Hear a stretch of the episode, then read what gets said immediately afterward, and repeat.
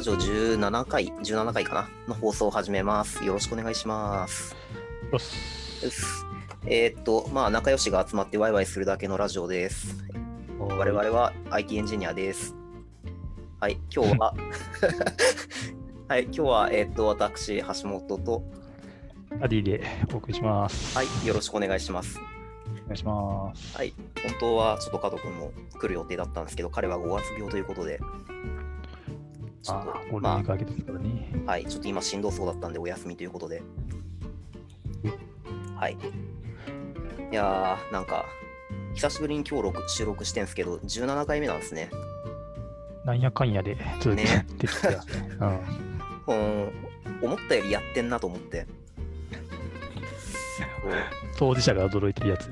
そうそう。あのーそう、言うて俺ら以外誰が聞いてんねんってずっと思ってた節はあるんですけど、ね、うん、再生回数がそねそうそうそう。おなんか、実は我々以外にもいるんじゃ、いるらしいですね。再生してくれてる人が。そうっすね。回数見る限りですけどね。まあ多分、延べなのか何人なのかわかんないけど、まあ多分 10, 10人？5, 5人？とか、それぐらいはなんか聞いてくれてる雰囲気があるという。そうっすね。だから微妙に、あ僕ら、アンカー FM っていうツールを使ってるんですけど、だからそのダッシュボードでどの国が聞いてるかみたいなのが出てたりするんですよ。うんうん。日本だけかと思ったら、アメリカとか 香港とかマレーシアの国がそれはマジで謎。マジパーセンテージ入ってて、どこから来たのみたいな感じ誰で。誰が入ってきたのって。その動画と違って通訳もつか自動翻訳みたいなのもつかねえのに、本当ですよ。スパム的なあれ、かかもしれないですよ。でも、アメリカ23%来てます。?23% って謎だな。まあでもぶっちぎりで男性が100%ですけどね。まあまあ、ちょっとね、その界隈の人口比率的にもね、きっと、うん。まあもう視聴者、もともとの視聴者が少ないからだろうけど、アメリカ、アメリカ 20%, 20はちょっと草生えますわ、ちょっと。まあでもなんかやっぱいろんな媒体というか、Spotify とか、ここで発信、アンカーで発信することによっていろんな媒体で聞けるようになるからだっぽいですよね。あいろんなところで再生されてる感じあります、ね。パーセンテージだけど。はいはい、確かに。ねでも、そっか、そうアンカーのプラットフォームの力なのかな。そう、我々に別にまあその、その English のちょっと友人とか、そんないませんしな。いや、あ、私はいないです。僕はいますけど、そ その友人には知らせないし、全然エンジニア系じゃないっていうのはありますね。まあ、なんか、物好きがいるということにして、そこは、ありがたい。あいや、まあ、ありがとうございますなんですけど、はい。まあ、やっていきたいと。そうですね。はい。今日のテーマ、今日のテーマですけど、うーんと、まあちょっと加藤君が5月病、5月病、まあ本当かどうか、その、本当？いや別に疑ってるわけじゃないですけど、その、なんだろう、そういうことを俺はなんか、こう言っちゃっていいのかどうかっていうところはあるんだけど、まあ5月病ってまあ誰しもあるよねということで、ちょっと5月病の話でもしようかなと思います。うんうん。はい。まあちょっと私みたいなのはなんか年中結構不調みたいなところあるんですけど、タリーさんどうですか？年中不詳なんで。すあのー、そうっすね。あんまり調子はよ調子が良かった時はそんなないですね。精神面的にということですか？まあ、はい。なんだろうな。なんか自分はその、いわゆる、今だと双極性って言うんですけど、相うつって言うじゃないですか。ははあの、相と打つっていう、その二極の状態、そのテンションの振れ幅が、その、なんだろう、正常な範囲じゃない振れ振れ幅をする、そういう傾向が割と自分にはあって、だからなんか、その、プラスに触れてる時もマイナスに触れてる時も、まあ言うたら異常状態なんなので、そのプラスの状態ってなんか良くないんですよ、実はあれ。まあ、なので、そういう意味で、あんまり年中よ良いわけではないという感じです。プラスに行くっつってもあんまりいいいいプラスではないんですよ。ということで、はい、年中不調というまあ、だましだましやってますけども。なるほど。自分の付き合い方がちょっと難しいですね。まあ、言うて30年近く、そう そうなので、長年がなすものみたいな。まあなんかその、はい、かん直すのは無理だからだましだましやろうみたいな感じでなるほどね。い付き合ってるんですけど、あまあ私の話はまあいいんですよ。はいはいはいさんどうどうですか？僕は最そうですね、なんか落ちるときは落ちてるんですけど、基本はこう平平行線だったりするとか、結構メンタル普通みたいはいはい。な感じが多いですね。安定してんすか？なんか落ちる、うんそれなりに安定してると思います。なんかうんかん羨ましい。考え方が変わったからだと思うんですけど、なんか前までは結構、こう見えても完璧主義というか、なんか全部やんないとダメみたいなうんこととか思ってて、なんか仕事にしてもこうプライベートにしてもこうなんだろうななんかそのあるべきを追求しちゃうみたいな、とかなんかこう足りないところばっかり見えるみたいな。あなんかこう思ってたんですよ。うんうんってなるとなんかこう時間があっても全部まか回り回すのは到底難しいうんじゃないですか。仕事やりつつなんかそういうやりたいこととかあのそういうの全部はいすると。要はその自分がこうこうならねばみたいなうん思うことがたくさんあるのに対して時間が足りないというそういうことかもうそうですしあのなんか実力が伴ってなくてこう頭抱えてるみたいなことが、うんうんはいはいはいまあ、仕事面においてはあったんですよ。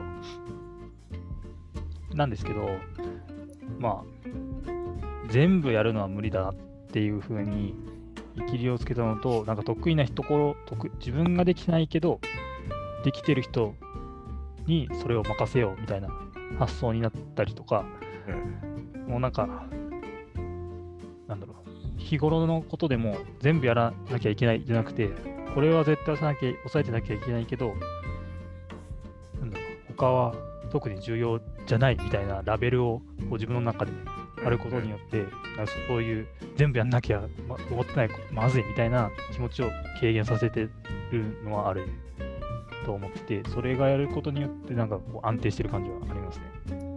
ああなるほど。そう谷さん割とそのまあここ1年で転職してるじゃないですか。もうまあでももうそろそろ1年かな。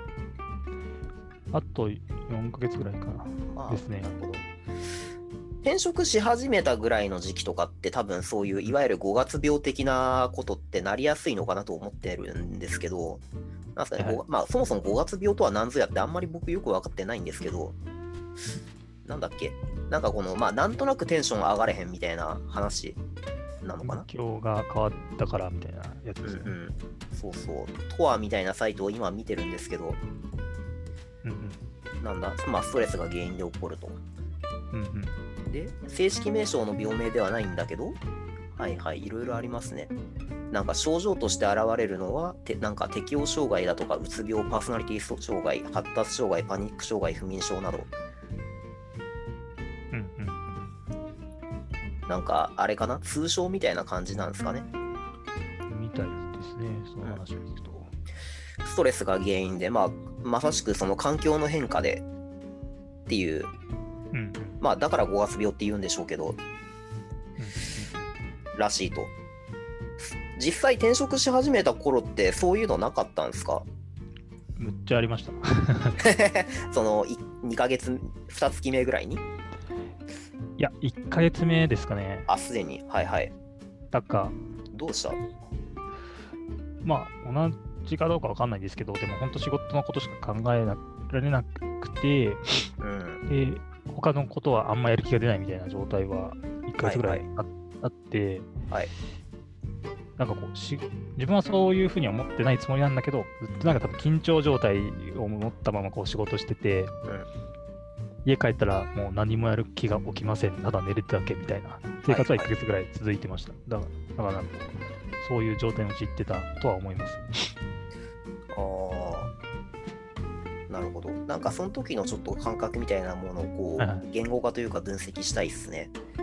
まあなんか5月病、まあ私もそういうのの答えは出てないんですけど、はいはい。なんかやっぱポイントがちょっといくつか出てきたなと思ってて、うん一つはなんかその当時の自覚があんまりなかったっていうのが1点うんあるかな。あとは、あの、まあ、かえって何もする気力がなかったっていうのが一つうんうんかな。まあ、その何もする気力がなかったっていう部分はもうちょっと内訳を掘っていければいいかなと思うんですが、はいはい。そうですね、自覚がなかったか。まあ確かにそれはあるかもしんない。なんか私も、それはなんか自分の経験として、なんだろう、例えば新卒で本配属なれされたばっかりの時期とか、うんうんなんかそういうのは身に覚えがあって、うんうん確かにそうだなとは思いますよね。余裕がないってのはあって。その時の感情って一体どんな感じなんですかね？なんか、なんだろうな。例えば、そのさっきの話にも出たけど、他に勉強したいこと多分その仕事以外にもいろいろある中で、やんなきゃいけない、まあプライベートの用事とかもそうですけど、そういうものをいろいろ他にもやんなきゃいけないことあるはずなのにできてないっていう焦燥感とか、うんこうひ一つあるかなっていうのと、まあ、あとはそれでもう単にその、まあ、そこでキャパがなくなっちゃって何もできない何もできてないことに対するなんか、まあ、他に何かやりたいことがあるとかとは別のん。ちょっと何もできない自分みたいな感覚とか。なんかそういうのってこう言語化できたりします？当時。当時はそ、まあでもそうですね。進んでない感というところですかね。なんかそういう意味で言うと。なんか。はい。なんか仕事しかやってなくて、他のことが何も手をつかなくて、あの、なんかよ1分でもそのことに向き合えば多分いいんだろうけど、そこに何も向き合ってなくて、なんか現状維持しかしてないみたいな状態になるかもしれません。さっきの話話で言うと。うんうんうんそれは本職というよりはその本職以外の部分に対する焦りって感じなんですかねはそれ、あ、今の感じはそうですね。うんあでも本職でなんかこうストレスか1ヶ月ぐらい緊張感があったのはうんはい。なんかこうまがいなりにもこう即戦力採用みたいな感じで取ってもらったから結果出さなきゃみたいなこととかはい結構考えてたんです。ですよ。でバリュー出さなきゃみたいなのを考えてたんですけど1ヶ月目って言うてもそんなそうそう結果出せるもんじゃなかったりとか、まあ状況によったりするんですけどたただが変わったのはなんかすぐ結果出せるようなものじゃない みたいなプロジェクトにかかっていてそういうのところでこうなんかもどかしいみたいなのは結構あったかもしれないですね。あ自分の経験もないようなプロジェクトだったので。なるほど。ってことは、そうか、本業に対する焦りみたいなものも、こう、なんかその緊張状態ゆえにあったみたいな感じなのか。そうでしたね。なるほどね。まあでも確かにそれはなんか私も聞いてて、自分の話に置き換えるとそうだねっていうふうにちょっと共感するところがこうありますよね。どっちもって感じは確かにあるかも。それはありますな。なんかこうちょっと思うんですけど自分に対する期待値がこう正確に分かってない時期みたいなうんこ。とってあったりしません？ひょっとして。ありますね。なんかかそのこう漠然とした焦りとかそのそういうのって大体やっぱりこのなんだろう雲の上のは雲の上の比べようもないハードルに対して比べ、うん自分を比べて焦ってるみたいな節がひょっとしてあるんじゃねえかってうん。ちょっと気が今ちょっと話を聞いてしたんですよ。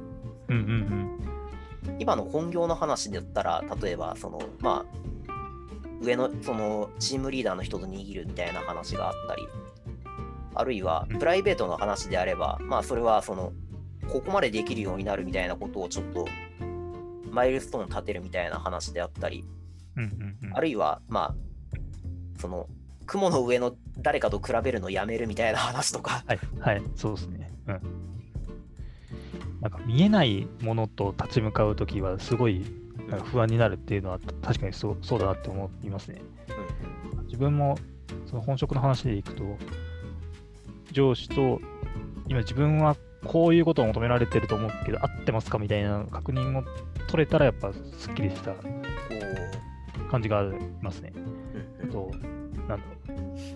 理想、理想はこうあるべきみたいなのと、比較しないで、今目の前の課題に向き合うべきみたいな発想に変わったら、なんかその辺は軽減されたのもそうだなって思思いながら聞いてました。難しいですよね、その最後の切り替えって。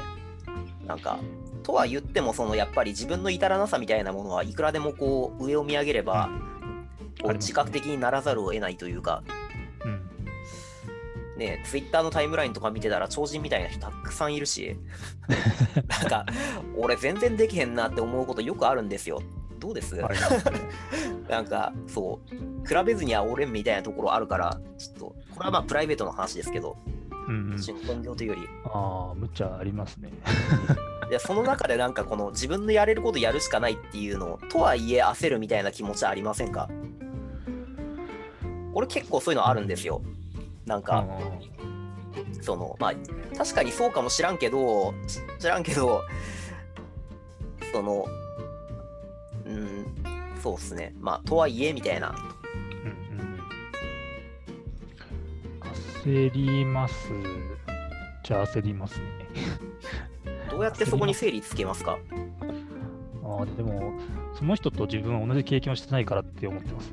ああそれはなんか、すげえなって思ってる人いるじゃないですか。はいはいその人が歩んできたキャリアがあるじゃないですか。うんで、それと全く同じことを経験ししてで、全く同じ能力を得られたかっていうと多分そうじゃないと思ってて、その人によってパフォーマンスが違うから、んとか向き向き合えるこう情熱とか、多分モチベーションが違うからっていうふうに思うんですよ。なので、えー、とその人と全く同じ経験とか、えー状その人の精神状態が同じじゃないから、まあそうなっても仕方がないよねって思ってるのと、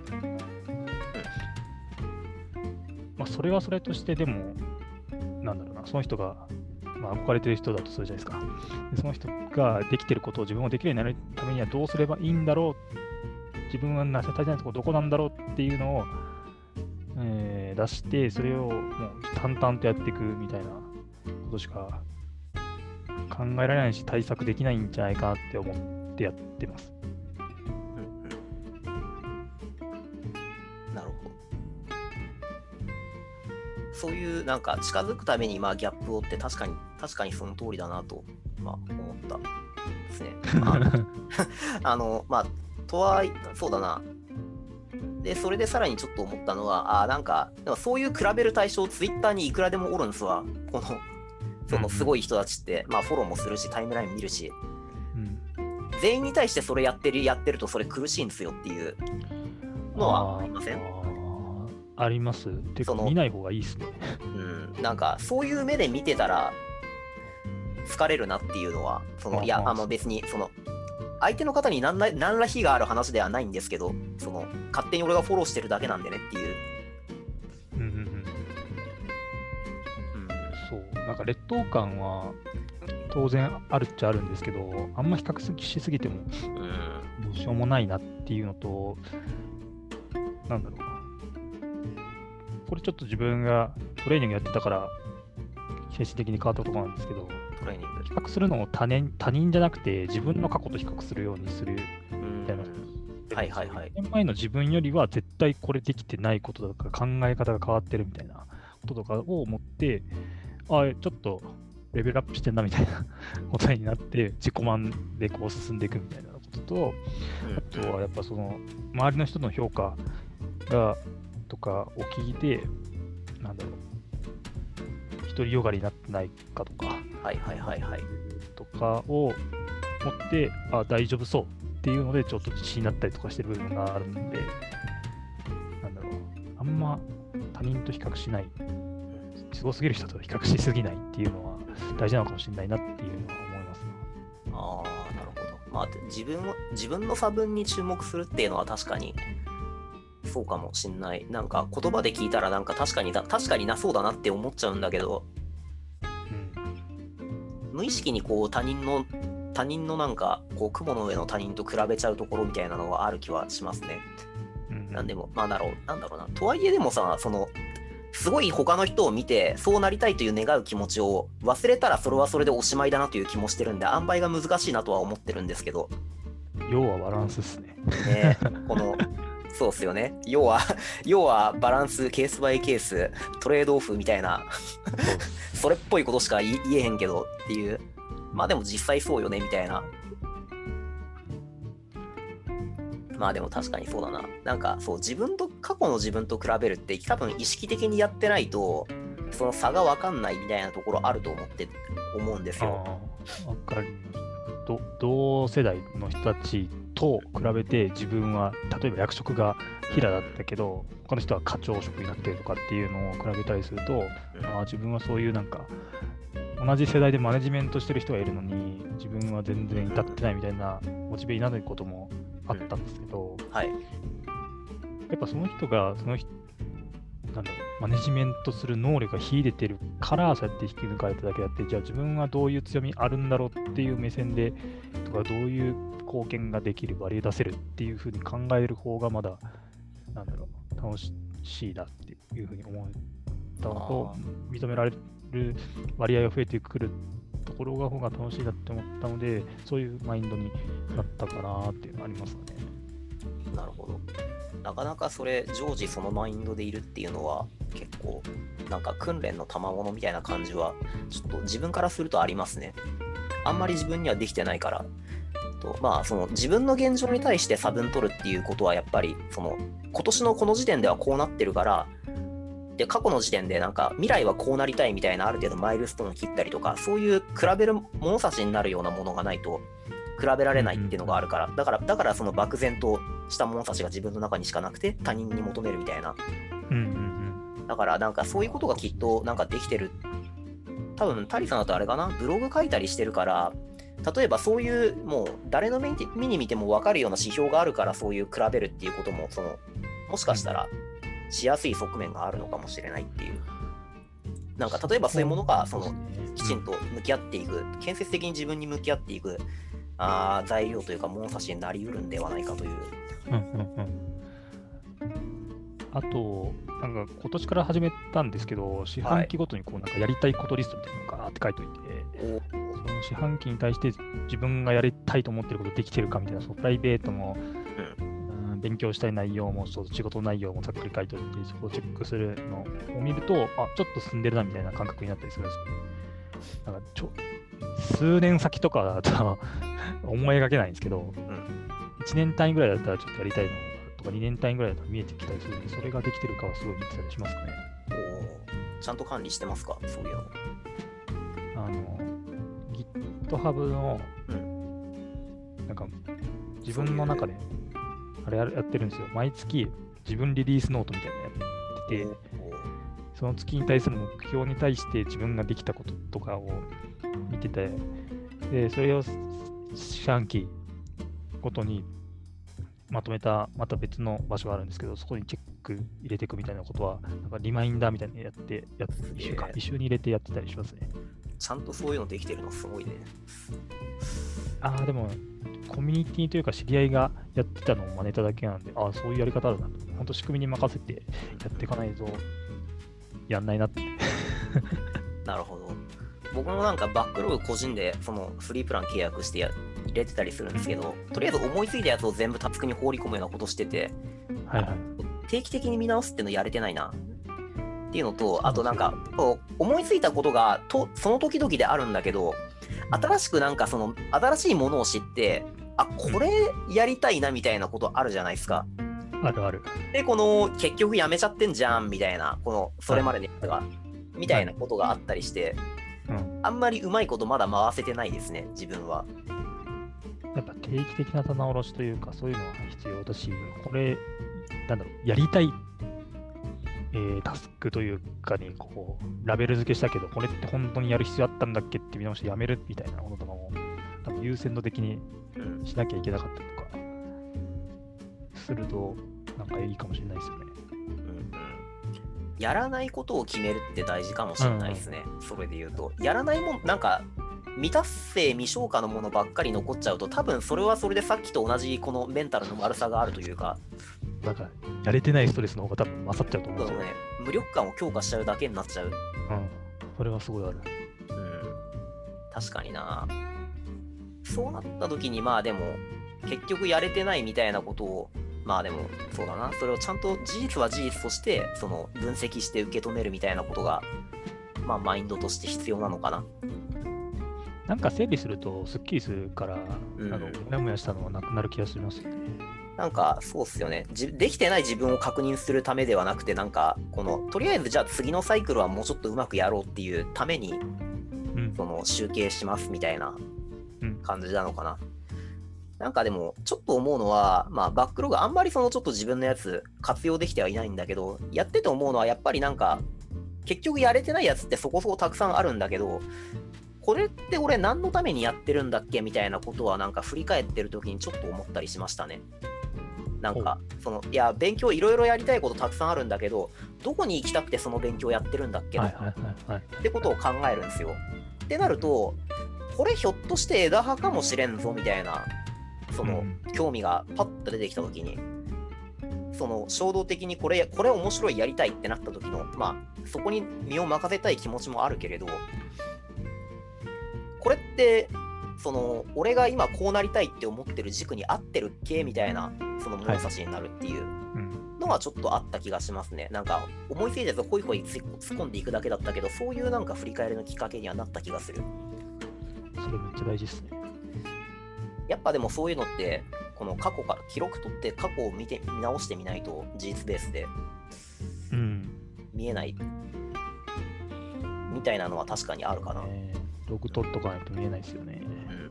うんうん、そうっすね。過去の自分と比べるためには、その比べるための客観的事実がないと、どうもネガティブ、なんかその感情的に、印象的なところで振り返っちゃっていけない。なんか感覚として、俺何もできてないじゃんみたいなのにですよね陥りがちになっちゃいますね。ネガティブな記憶ばっかり覚えてるもんですか？らね、そういうのは。意外とやってたやんみたいなうんうん ことがありそうですからね。それは多分やっぱ不利な条件で振り返っちゃってますね、きっと。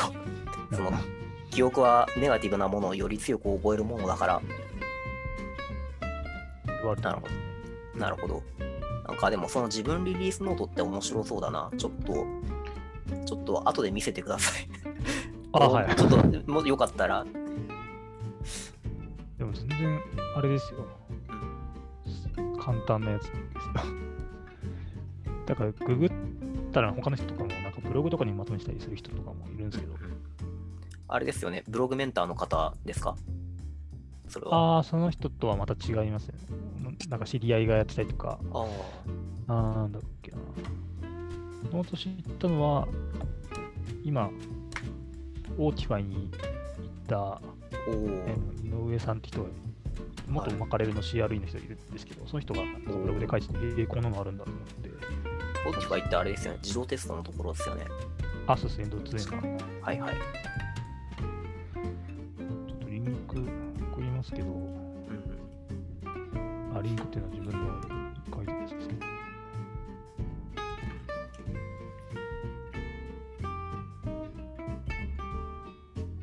去年の1月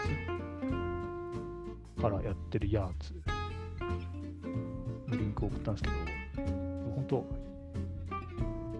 やりたい、やったこととか、ただ書いてるだけ？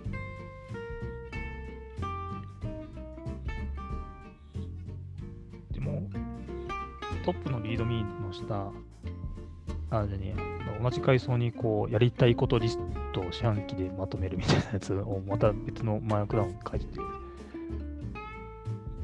そこでなんか、1月から3月までややりたいと思ったこととか、4月から6月までやりたいと思ったことをわーって立挙しといて、おお、それをそれをなんかこう、実行の未来の自分からこう逆算して、じゃあ何をどのタイミングでやるかみたいなのを考えるようにしして、今年からしてて、これはいいかもしれないなって思っております。おーすごいな。リードミーがこの充実してる感じがすごくいい。いやいや、いやいや、リリースノートっていう言い方がちょっとなんかいいいいですね。なんかタスクリストとかではなくて、うん。足跡なんですね、これは。そのこやりたいやりたいことではなく、うん。そう、なんかこれいいなっていうのはそそこですね。なんかうん。なるほど。これやってれば、なんか自分が成なん進んでるかみたいな感。じられるなっていうのはあります。これはもう、ま、いいですね。ま、間違いなく、間違いなくその過去の自分と比べることができるわ。あ、これはなみたいな。うん自己肯定感がちょっと、大事です、大事です。あ 本当に。ね、自己肯定感ね、ーマジ大事です。マジ大事っすね。ちょっと、うんマジちょっと、あんまり自分にはそういうのないないんで、ちょっと、なるほどな、これいいですね。これはちょっとあれですよね。概要概要欄ご覧くださいって、多分大したもんじゃないんであれなんですけど、まあでもそうそうですね。ち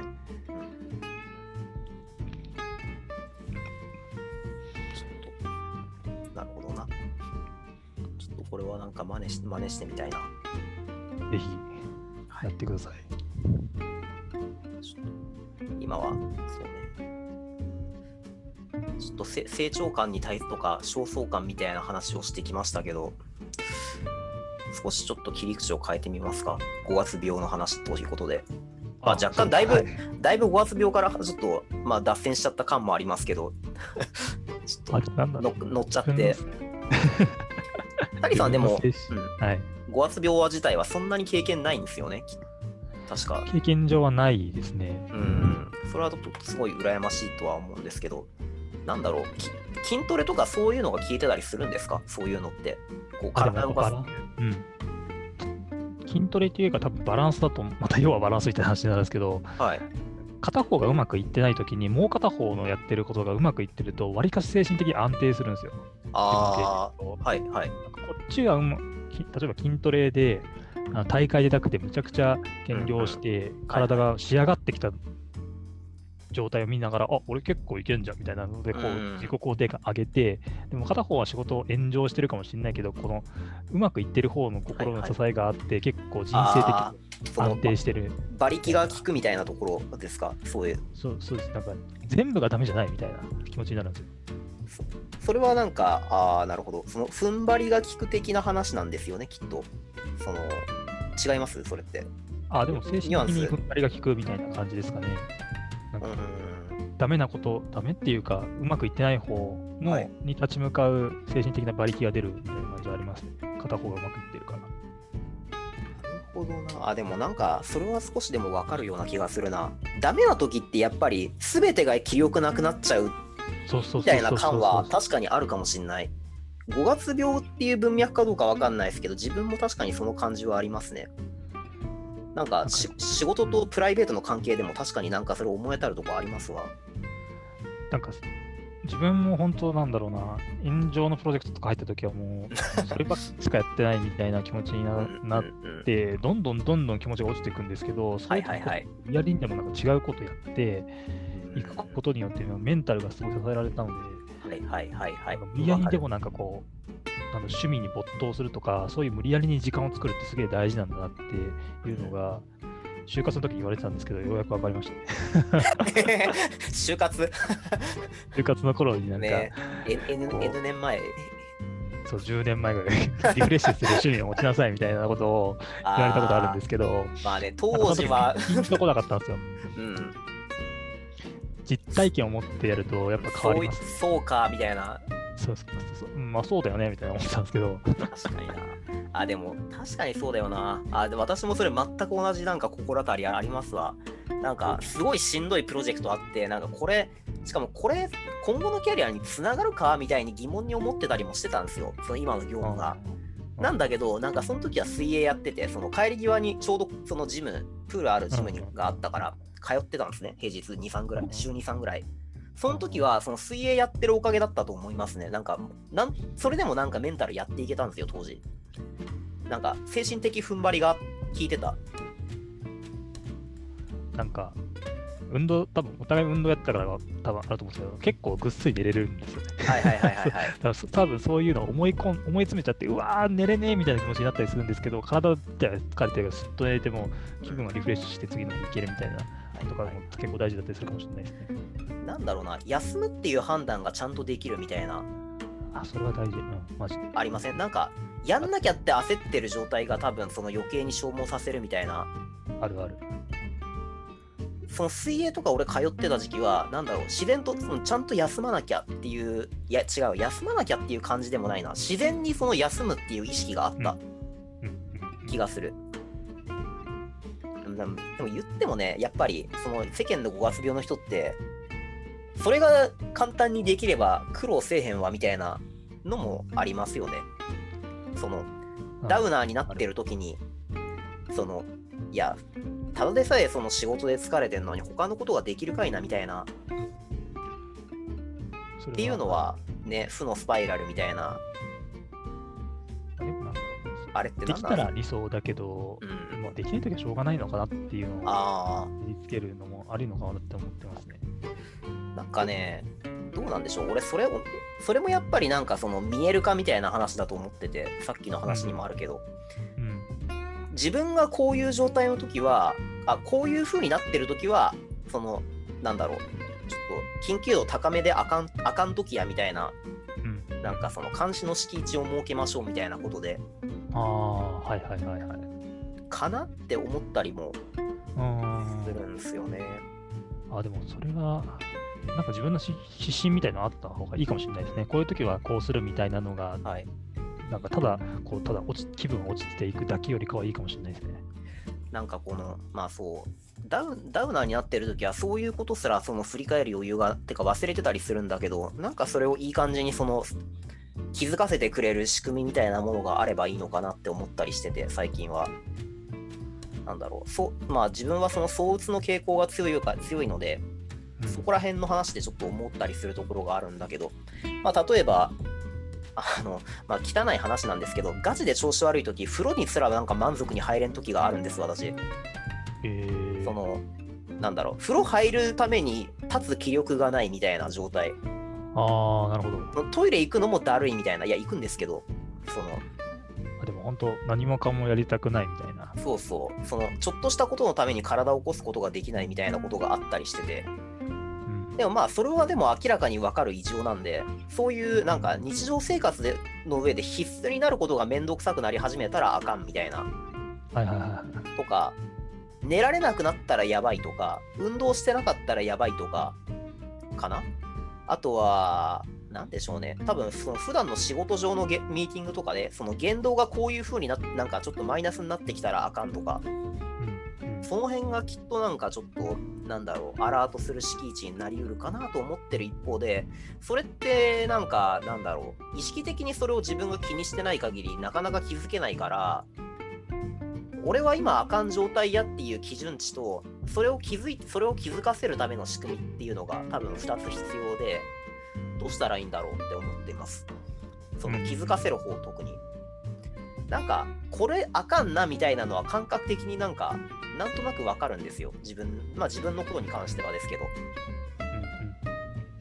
どうしたらいいんだろうっていう。まあ我々はだってね、データドッグみたいなものでちょっと監視できませんから、エースメーカーみたいなのつけるぐらいしかない。エエージェント仕込んだりできませんからね。